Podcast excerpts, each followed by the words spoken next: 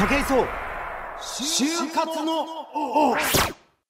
えー、竹井壮がお送りしております東京 FM 就活の方でございますけれども、えー、今週はですね、音楽業界でお仕事をしてみたいなんていうね、あのラジオリスナーの方も多分いらっしゃると思うんですが、あのそんな思いを持った方にあの、まあ、ぴったりの大先輩といいますか、まあ、大先輩どころじゃない大先輩をちょっとお呼びしてしまいましたので、えー、早速ご紹介したいと思います。え、株式会社フリー代表取締役の原田公和さんです。よろしくお願いします。こんばんは。よろしくお願いします。どうもよろしくお願いします。はい、あの、何度かお仕事の現場でお会いさせていただいてるんですけれども、はい、そうですね。実は私の、あの、現在マネージャーをしてくれている山崎というものの、まあ、大恩人といいますかですね、ええ、お世話になった方でございましてですね。ただの上司だったんで、恩人ではないと思う。何かとよろしくお願いします。あの、縁の深い方なんですが、どういった方かちょっと簡単にご説明したいと思うんですが、はい、1954年生まれの、現在61歳 ,61 歳でございますね、はい、えー、大学時代からですね、ライブハウスでアルバイトなどをされ、えー、そのままアーティストさんのマネージャーになられた経歴を持ちましてその後あのソニーミュージックアーティストというねあの超有名企業でございますよね。まあ有名アーティストさんを多数抱える音楽の会社でございますけれどもそちらで、まあ、音楽だけじゃないんですよ。あの橋本愛とか二階堂タレントさんも、ね、俳優さんも女優さんもいらっしゃいますもんね。徳光さんとかもそうですよね。たくさんの芸能のマネジメントをされている会社ということでございますけれども、はい、そちらでユニコーンさんですとかパフィーさんですとかねもう歴代そのエースとも呼べるようなアーティストさんのマネージャーを歴任されてさらに社長さんにまでなられた方でございます。あ、社長じゃないんですよ。社長にならずに。あ、そうなんです、ね、会長になったってことなんですね、はい、社長になれなかった男。社長を飛ばして会長になった男ってことなんですね。え何かとちょっと、そんな原田さんに今日はちょっといろいろお話を伺っていきたいんですが、まあなんかいろいろちょっと伝説を伺っておりまして、はい、原田さんの。なんか、原田さんなんか、マネージャーであるにもかかわらず車が運転できないなんていうそうですよ。噂を。できないです。できないはい、全然できないです。意外と必須だったりするんじゃないですか？家族全員できないんで。家内もできないです。あ、そうなんですか、はい、あんまり必要じゃないんですか、マネージャーさんに。いや、必要だと思いますけども、まあ、あの売れてきたらタクシー乗れるじゃないですか。だからタクシー使ってましたね。あ、そうなんですね。はい、なんかそんな、えー、ちょっとあの、自由な風を感じさせてくれる大先輩なんでございますけれども、まずそのなんかあの、一つお伺いしたいんですが、はい、あの大学生時代はなんかあの広告業界なんかにちょっと興味があってみたいなお話を伺ったんですけども。そうです。まあぼんやりとですけども、はい、まあそれ70年代全般だったんで、ええ、コピーライターとかがね、糸井重里さんとかがまあちょうどブームになるちょっと前だったんですけども、はい、たまたま僕の大学の先輩が糸井さんだったんでで、まあ、広告研究会なんかに入って、はい、あのいろんな企業の、うん、そういう広告をまあ、ダミーですけれども、いろいろそういうふうにやったりはしてましたね。キャッチコピーを作ったりなんだり、ね、ちょっと広告のポスター作ってみたりとかって、ね、なんかそういうことやりつつ、アルバイトをライブハウスでされてたということなんですこれどちらの？えっ、とね下北沢のロフトっていう、はい、あ、はい。まあ、あのライブハウスでそうですね。ちょうどその74年ぐらいにできて74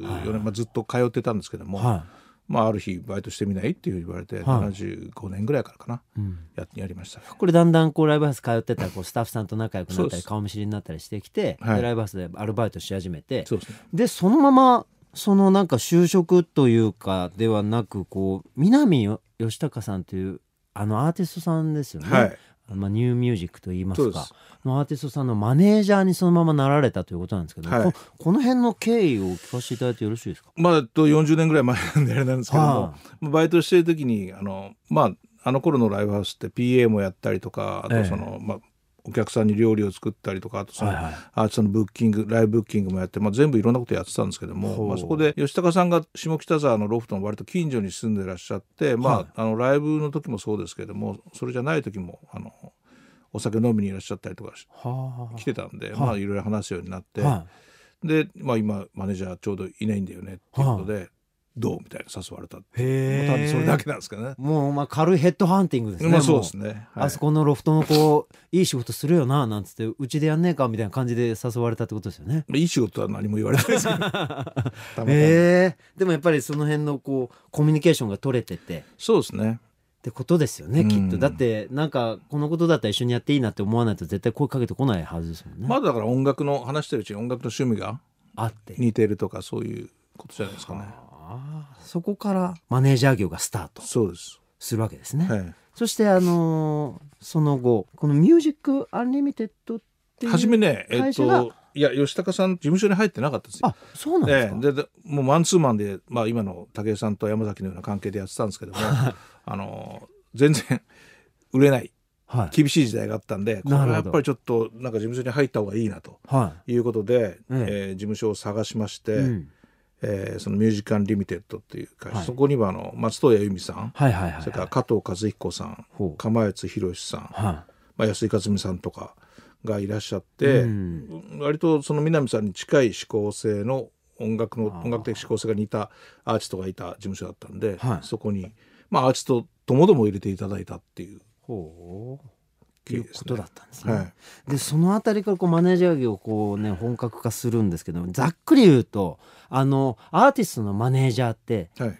どんなお仕事かちょっとあのリスナーの皆様にこう教えてあげてもらっていいですかね。まあ、音楽の方にあのよりますと,、はい、えーとまあ、そのアーティスト CD を作ります。で、はい、まあ、CD はレコード会社の方が作るんですけどもそのレコード会社との間に入って、はい、うまく CD を多分1か月ぐらいですかね、はい、かけて作り、えー、作りつつまあ、アーティストは CD を作るわけですけども、それと同時にじゃあ今度その CD をどうやって売っていくかっていうのを、宣伝活動なんかをするわけですけども、ね、でそれをやりつつ今度はそのアーティストのツアーを組みつつ、で CD がちょうど出る頃にまた、うん、ツアーをやってでそれはツアー中はだから3か月ぐらいですかね。それをまたアーティストと一緒に、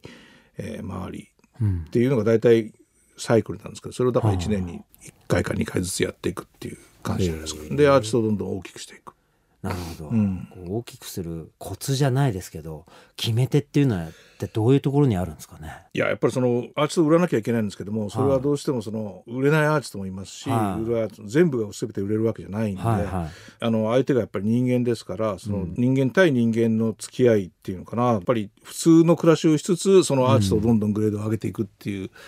一緒にやっぱり暮らしていくみたいな感じですかね。すごい難しいですよね。まあなんかブランディングも含めた。そうですね。やっぱ商品がこうものじゃないので人間ですので。ぱ日々いろいろ変わっていきます状況変わっていきますそれに全て対応しなきゃいけないし。なるほど、うん、あのなんか僕スポーツをずっとあの若い頃からやってきて、うん、あのいろんなスポーツに触れてこういろんなアスリートに触れてきたんですけどなんかこう音楽と少し似てるような気がしてて、うん、例えばあの音楽にもすごくあのメジャーなというかポップなと言いますか、はいはい、あの人にこう受け入れられやすい、うん、あのちょっとパイの大きい音楽と、うん、そうじゃないちょっとこうなんて言ったんですかねまあコアなと言いますか、はい、あのよりターゲットが絞られた、そのジャンルっていうんですかね。そういったものがあったりして、うん、でアーティストさんにもその思考があって、うん、そっちにどっちに向いてるのかっていうのもあってでスポーツにもこうメジャースポーツ例えばプロ野球とかサッカーとかもうやってきてそれでトップに立ったらもうプロとしての生活が待ってたっていうようなものと、うん、日本一になっても飯が食えないものとっていうのがいろいろあって、でそのメジャーな方が好きでそっちに向いて頑張ってる人もいればコアな部分最先端な部分ってそうですねそっちの方に向いてるけど、うん、なかなかこう求められる数が少ないからなかなかお金にならないっていう,、こうスポーツもそうですけど。でそっちに向いてて売れる人とそっちに向いてなかったけどもそっちにこう自分の思考をずらしてと言いますか、はい、あのスポーツ陸上が好きなんだけど野球のがメジャーだから野球に行こうっていう人もスポーツにはいて。なんか音楽ってその辺ってどういう折り合いというか皆さんこう売れるのとやっぱり音楽性を高めていくのって必ずしもイコールじゃないような気がしててすごくスポーツと似通ったところがあるのかななんて思うんですけどいかがですかね？そうですね。例えば YMO っていうやつがいるんですけども、はい、YMO なんかはもうあの頃70年代後半すごい最先端のコンピューターミュージック、はい、誰もやったことのないようなものを作っていて、うん、でこんなのピコピコして歌もないし、うん、何これっていうふうにやっぱりあのそういう反応だったと思うんですけども、それがやっぱりライディンとかトークですごい爆発的に売れる大衆に広がるっていうのもあるんで、ね、その辺がだからちょっとスポーツとは違うんですかね。だからずっとコアがそのままずっとコアのままあの狭いユーザーだけでいくっていうことじゃなくて、うん、ある日突然それが大化けするっていうこともありますよね。そのなんか要因っていうかどこにあるそれが分かったらああな分からない。もうヒット連発してますけれどもなかなかそれは分かんないところが手探りがずっと続いてるっていうのがまた面白いのかもしれないですね。なるほど。あの決して必ずしもそのクオリティが高まればそれが化けるっていうことでもないんですよね。じゃあクオリティがすごく高いんだけども、うん、なかなかこう多くの人の手に渡らないっていうものも今までたくさん見てこられました。そうですね。こんなにいい音楽、はい、あの素晴らしいメロディーだけど、うん、売れない。っていうのはやっぱりすごいたくさんありますね。隠れざる名曲ってのはね。なるほど、えー、なんか私も今アスリートとしてタレントとしてこう活動していて本当にあのいろんなアスリートと会うと、はい、すごいこう磨かれた宝物のような技術とこう身体能力を持ったアスリートがいるんですけどあのすごくマイナースポーツだったりとかして、はい、あの生活もギリギリのところでやってるみたいな子たちもいますしなんかそういうのを見ていると、うん、あの何か音楽にしてもスポーツにしてもその価値みたいなものってあのその内容のレベルの高さだけではもしかしたら日本の社会だと測れないのかなと思ってて、うん、それを求めてくださる方の、まあ、人数というかそのパイの大きさみたいなものっていうのがすごくそこと関連してるような気がしててすごい難しい話なんですけどそれをこう大きくしていかないと、ね、本来その中にある本当の価値みたいなものが世の中に評価されなくて意外とこう苦しい生活になっちゃったりすることが多くて、ね、まあ、それはだからクラシックなんかもそうですよね。えっと、17世紀ぐらいからやっぱクラシックっていうのはモーツァルトにしろベートーベンにしろやっぱりパトロンっていうのがいて、はい、貴族たちがそのお金を出して、ええ、でそのアーティストをお家に住ませて、うん、曲を書かせたっていうのがあるんでやっぱり今もそういう、まあ、80年代90年代ぐらいまでそういうあのレコード会社がパトロンのような感じで、はい、アーティストを、うん、ある程度面倒を見ていたと思うんですけれども、うん、やっぱり2000年代に入りその配信の時代になって、はい、ちょっとなんかあの売れ方がやっぱり変わってきて入ってくるお金もちょっと少なくなってきた、うん、そうするとなんかそういうこうアーティストの面倒を見ることがだんだんできなくなってきてるっていうのがなんとなく肌では感じているんですけどね僕なんか音楽の世界では。今今の音楽の世界でそれと似たような状況が起きてるっていうそういう感じになってますこれ打開していくには原田さん的な視点だとこう何が一番こう重要になってきます？やっぱりより狭い角度で、はい、うん深くいくのがいいのかなと僕は思います、ね、あそっちなんですか、そっちだと僕は思います。あもう本当にじゃあその YMO さんがズドンと言った時のように、うんうん、この音楽ってまだ世の中にはそんなに深く認知はされてないけどそこをさらに深くいくことでもしかしたらそこにこう付随してくるものが増えてくるっていうところにかけていくってことなんですか、ね、そっちの方が僕は得策かなと思って自分はそういう会社にしていこうと思ってますけれども、えー、なるほど、はい、なんか僕は逆にこうタレントやっちゃってるんで、はい、なんかスポーツ僕もマイナースポーツ出身だったんで、はい、全然食うことができなくてじゃあ自分をメジャーにしちゃえって先に思ったんですよね。はい、で自分をメジャーにした後に自分のやってるスポーツが何か日を見ればいいやと思っていたら、うん、そちら側でなんとか今はこうお仕事させていただけてるんで、はい、なんか逆なのかなとかちょっと思ってたんですけどよりコアにそっちをこう突き進めていくことに巧妙を見出してるってことなんですね。まあ僕は個人的にはそうですね。ちょっと。あの業界自体がそういうふうになるとは思いませんけれども、はあ、あの僕はこの業界の中でそういうふうにやっていこうと思ってます、今注目のなんていらっしゃいます？原田さん。まだいない。それは探してるんですよ。あ今探してるんですね。じゃあこのあの今の株式会社フリーでは、あのそういった新しいアーティストさんみたいなのをどんどんコアに発掘していきたいってことなんですね、はい、これちょっとチャンスかもしれないですね。あの今学生さんでなんか音楽これから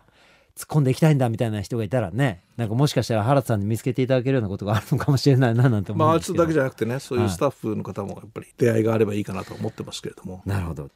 南義孝さんのマネージャーのあとメジャーなところでいうとユニコーンさんそうですね。のマネジメントをされてたんですよね、はい、ユニコーンさんはどのぐらいのタイミングからユニコーンはね89年からなんですけども、はい、まああの僕が先ほど話しました松任谷のユーミンの事務所。が、えー、放満経営で潰れちゃったんです倒産しちゃったんですね倒産しちゃったんです、はあ、それでそこでまた吉高さんと2人で事務所どう。しましょうっていうことを探したんですけども、はいええ、そその頃ちょうどその吉高さんが所属してました CBS ソニーっていうレコード会社がありまして、はいはい、そのレコード会社の中のマネジメント会社、はい、それが今のソニーミュージックアーティストっていう会社なんですけども、はい、その頃はエイプリルミュージックって名前だったんですけども、はいはい、そこに、えー、じゃあ行きましょうかっていうことで2人してまた吉高さんと2人でその事務所に入って、はい、えー、それが79年だったんですけれども、うん、まだその時はユニコーンがドーンっていく前ですよね。全然まだユニコーンがあの影も形もない頃で、はい、あ影も形もない。そうですね、はい、で吉高さんを10年ほどそこでやって、はい、89年に、まあ、そのソニーミュージックアーティストっていうのが大きい会社なんで当然その会社につきものの人事異動っていうのがありまして、えー、はいアーティストじゃあもう吉高さん君交代っていうことで、はい、それで会社の人事でユニコーンを担当するようになったんです。だから自分が発見したアーティストではないんですよね。あそうなんですか、はい担当に就いた時はユニコーンはどんなようなえっ、ー、とねアルバムを2枚2枚出して、はい、えー、で僕になった時にちょうど作り出したのは「服部」っていうアルバムなんですけどああ懐かしいな。題名役とか入ってる、ね、はいそうですね、ね、まあそれまであの辺りからボンっていった感じですよね、ね、いやもうね結構初めから人気はあったんですけども、はい、なんだろう普通のビート系のバンドのような感じだったんですけども、服部を出すことによって、まあ、その大迷惑と歌詞がそういう人事異動のことなんか歌ってる 歌詞、はい、僕のことを歌ったかあ そうだったんですね。そういうのがあんまりなかったので、はい、そこでちょっとなんか違うバンなんかこのバンドおかしいぞっていうのが色の違いが。あったんじゃないですかね。それは何か原田さんのこうなんかビジョンでこうこういう方向に行かせたいなみたいなのってあったんですか？そうですね。やっぱり僕はビートルズとかも好きなので、はい、あのユニコーンのメンバー5人いましたけども5人が5人ジョンとポールとジョージ・リンゴみたいにキャラクターが、はい、うん、キャラクター付けをやったりとかだから奥田君リードボーカルの奥田君だけじゃなくて、はい、他のメンバーもそうやっていろんな楽器ができたりとかそれからあと、うん、そういういろんなキャラクターがあるみたいなのを雑誌を使って、まあ、あの頃そのビジュアル雑誌パチパチとかはいはいいろいろありましたね。懐かしいですね。はい。そういう雑誌とかあとまあメディアを使って、はい、でどんどん出していったっていうちょっと変えていったっていうね、なんか民生さんのこうイメージってあるじゃないですか、はい、なんかあのちょっと緩い、はいはい、でもおしゃれででなんかこう多彩な感じのするあのイメージみたいなのあるじゃないですか、はい、ああいうものっていうのはお互いに作っていったものなんですか？まあ、作ろうとしても無理がそのその人にないとあのそういう素材がないと難しいと思うんですよ、はい、だからちょっとその足してったっていうことじゃないですかね、無理やりこう作ってるわけでもない。あるものにそこにこうメディアをどんどんくっつけていってそ,、ね、それをこう広めていったらそういうイメージになりっていうことなんですね。そう出し方もだから写真やなんかも、あえてこうすごい二の線でいくんじゃなくて、ちょっと笑える写真を撮ったり、そういうふうにはしてました。なるほどね、はい、でその後あのパフィーさんのマネージャーもまたされてるんですよ、ね、はい。あの山崎と一緒にやってましたけどそうなんですよね。うちのマネージャーの山崎と一緒にあのパフィーさんのマネージャーをされてたということであのチーフマネージャーだと思うんですけども、はい、なんかパフィーさんに T シャツとジーパン履かせたのは、はい、原田さんだっていうふうに僕は伺ってるんですけど。そうですね、はあ、あのパフィーカンパニー行っても最初あのティファニーブルーの T シャツはい。はい。そうですよね。あれで受けましたね。あれ一発行きましたもんね、はい、行きましたもうだから原田さんなんかマネージャーでもあるここプロデューサーみたいな立ち位置だったってことなんですね。その頃はまあチーフマネージャーだったんですけども、はあ、まあちょっとどうやっていくかっていうのはレコード会社と話して、はあ、みんなと話してこう本人たちも当然話一緒に話して、そういうふうに持っていきました。ちょうどあの頃だから安室ちゃんとかで割とそのエベックス系のアーティストが流行っていて、はい、で彼らがみんなハイブランドの洋服なんかを着てたんですけども、えー、まあじゃあそれとは逆の方向行こうっていうことで、はああいうデニムと T シャツ、うん、でもそのデニムは、うん、ヴィンテージで恐ろしく高いんだよっていうね。そういうふうなのをこう着せてましたけども。はあ、それなんか音楽性にもそういう何か隠し味みたいなのをどんどん詰め込んでみたいな。音楽はまあ奥田君がプロデュースをしていたので、はい、うん、彼のやっぱりすごい好きな、うん、アナログでアコースティックな、はい、アコースティックじゃないな。アナログな感じでそういう打ち打ち込みとは違う本当に自然な感じのメロディーのいい曲を作ってたと思うんですけども。なるほど、うん、なんかこう音楽業界をずっとこう携わってきてですねアーティストのマネジメントっていうものに対してのこう醍醐味みたいなものって一番何なんですかね？いやもちろんヒットすることですね。やっぱヒットすること、えー、それでパフィーではやはりその海外の方でもヒットしましたんで、はい、でまあ初めアジアの方で97年ぐらいデビューしてすぐに割とアジアの方に行きだしたんですけども、はい、そこからアジアから始まって今度アメリカの方へ行って、うん、でまあ、武井さんも住んでらっしゃったフェニックスなんかも行きましたし、はい、ありがとうございます、はい、3回か4回ほどツアーをやりましたね。だからやっぱりそういうアーティストと出会ってなければそんなツアーもできないし、まあ15年ぐらい前ですからね、それで海外ツアーやってたっていうのは結構本当に面白かったですね。例えばこうツアーでなんか大きい会場とかがドカンと満、うん、ソールドアウトして満席になって、うん、ライブ終わったらもう全員涙して泣いてるみたいなとかもう帰りたくないみたいな感じでアンコールがこううわーって鳴り響いてるのとかはやっぱり初めて見る時ってのはどういう気持ちなんですか？海外はそんなにまだ大きいことは大きいところでできないんですけども、パピーでいうと2 3 0 0 0ぐらいのキャパだったんですけども、でもそこでも、うん、子供たちとかが大騒ぎしてるのを見ると、やっぱ向こうの子たちって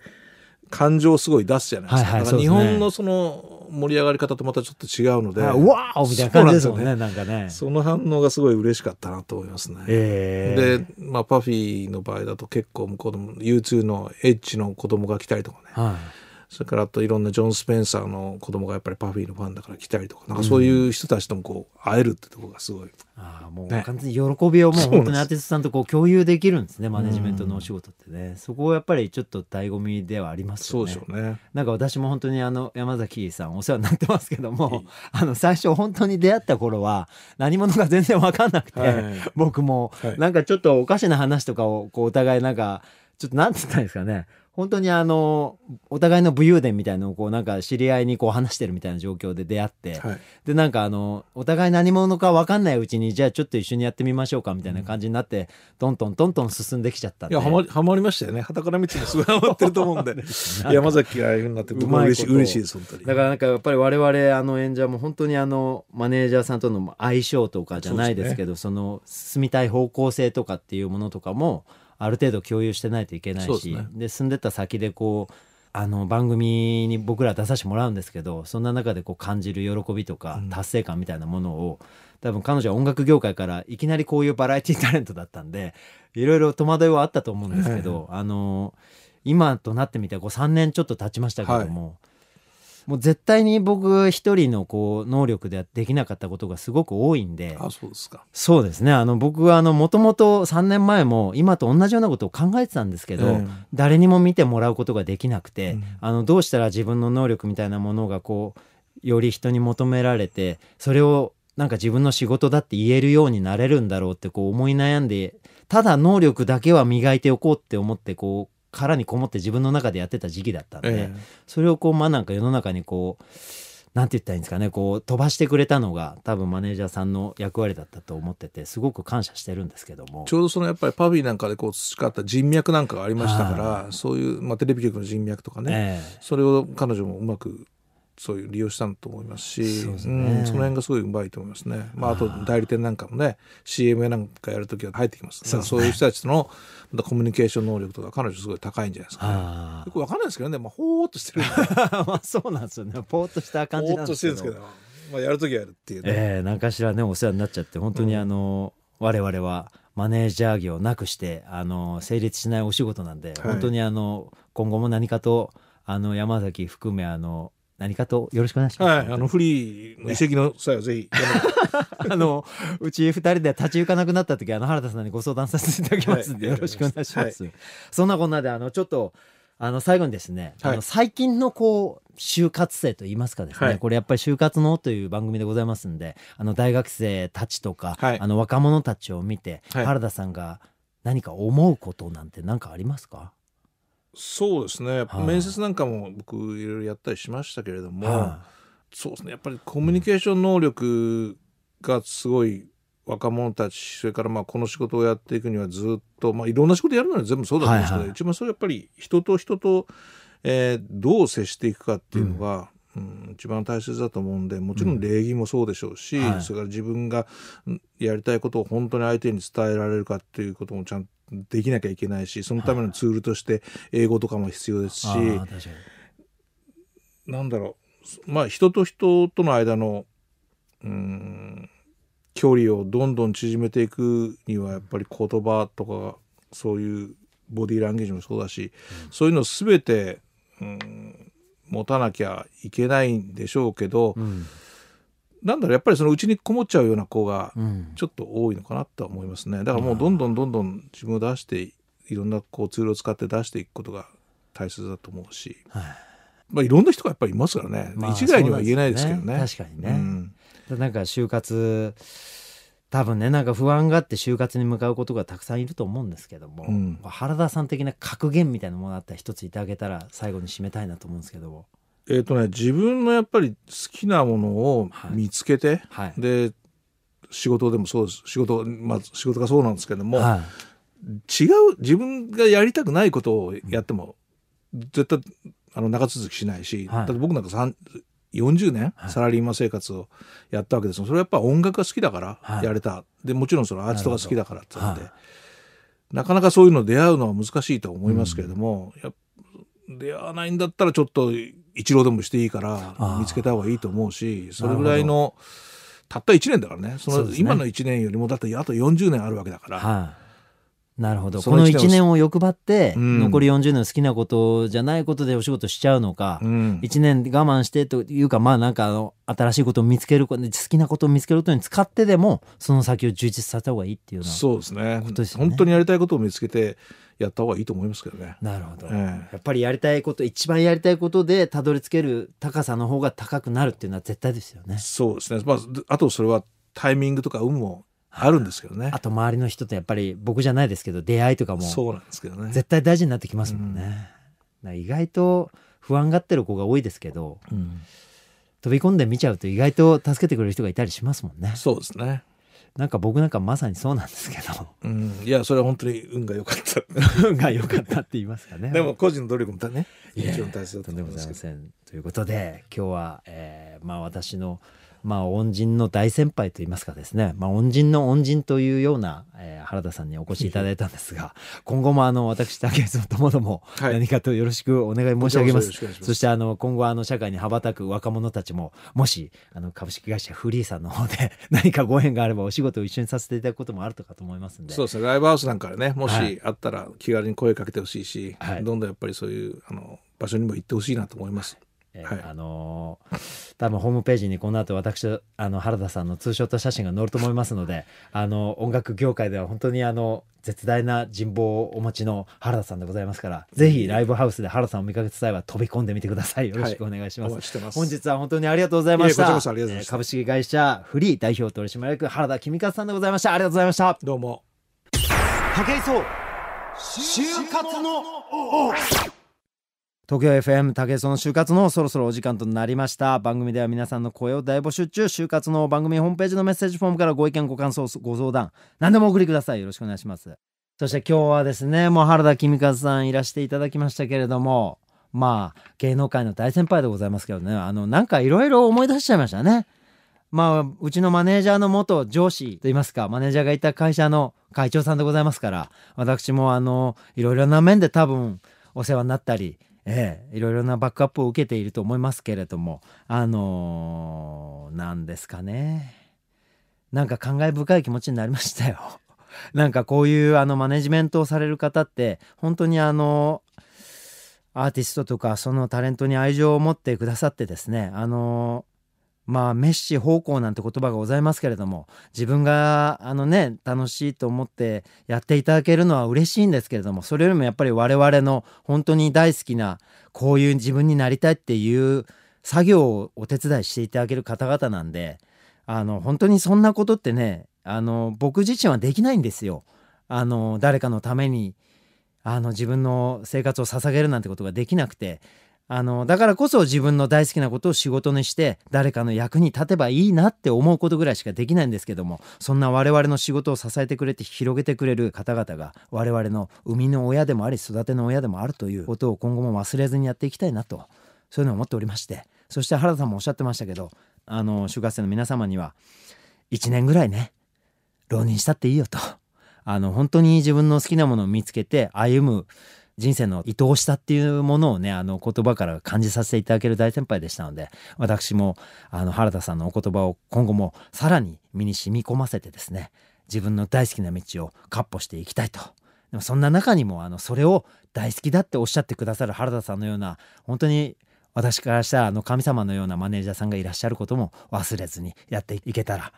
より素敵なタレントになれるんじゃないかななんてこう気を引き締めた次第でございます。すいませんね。ちょっと私事が多かった締めになりましたけれども、来週もこんな私のお話を聞いていただける方が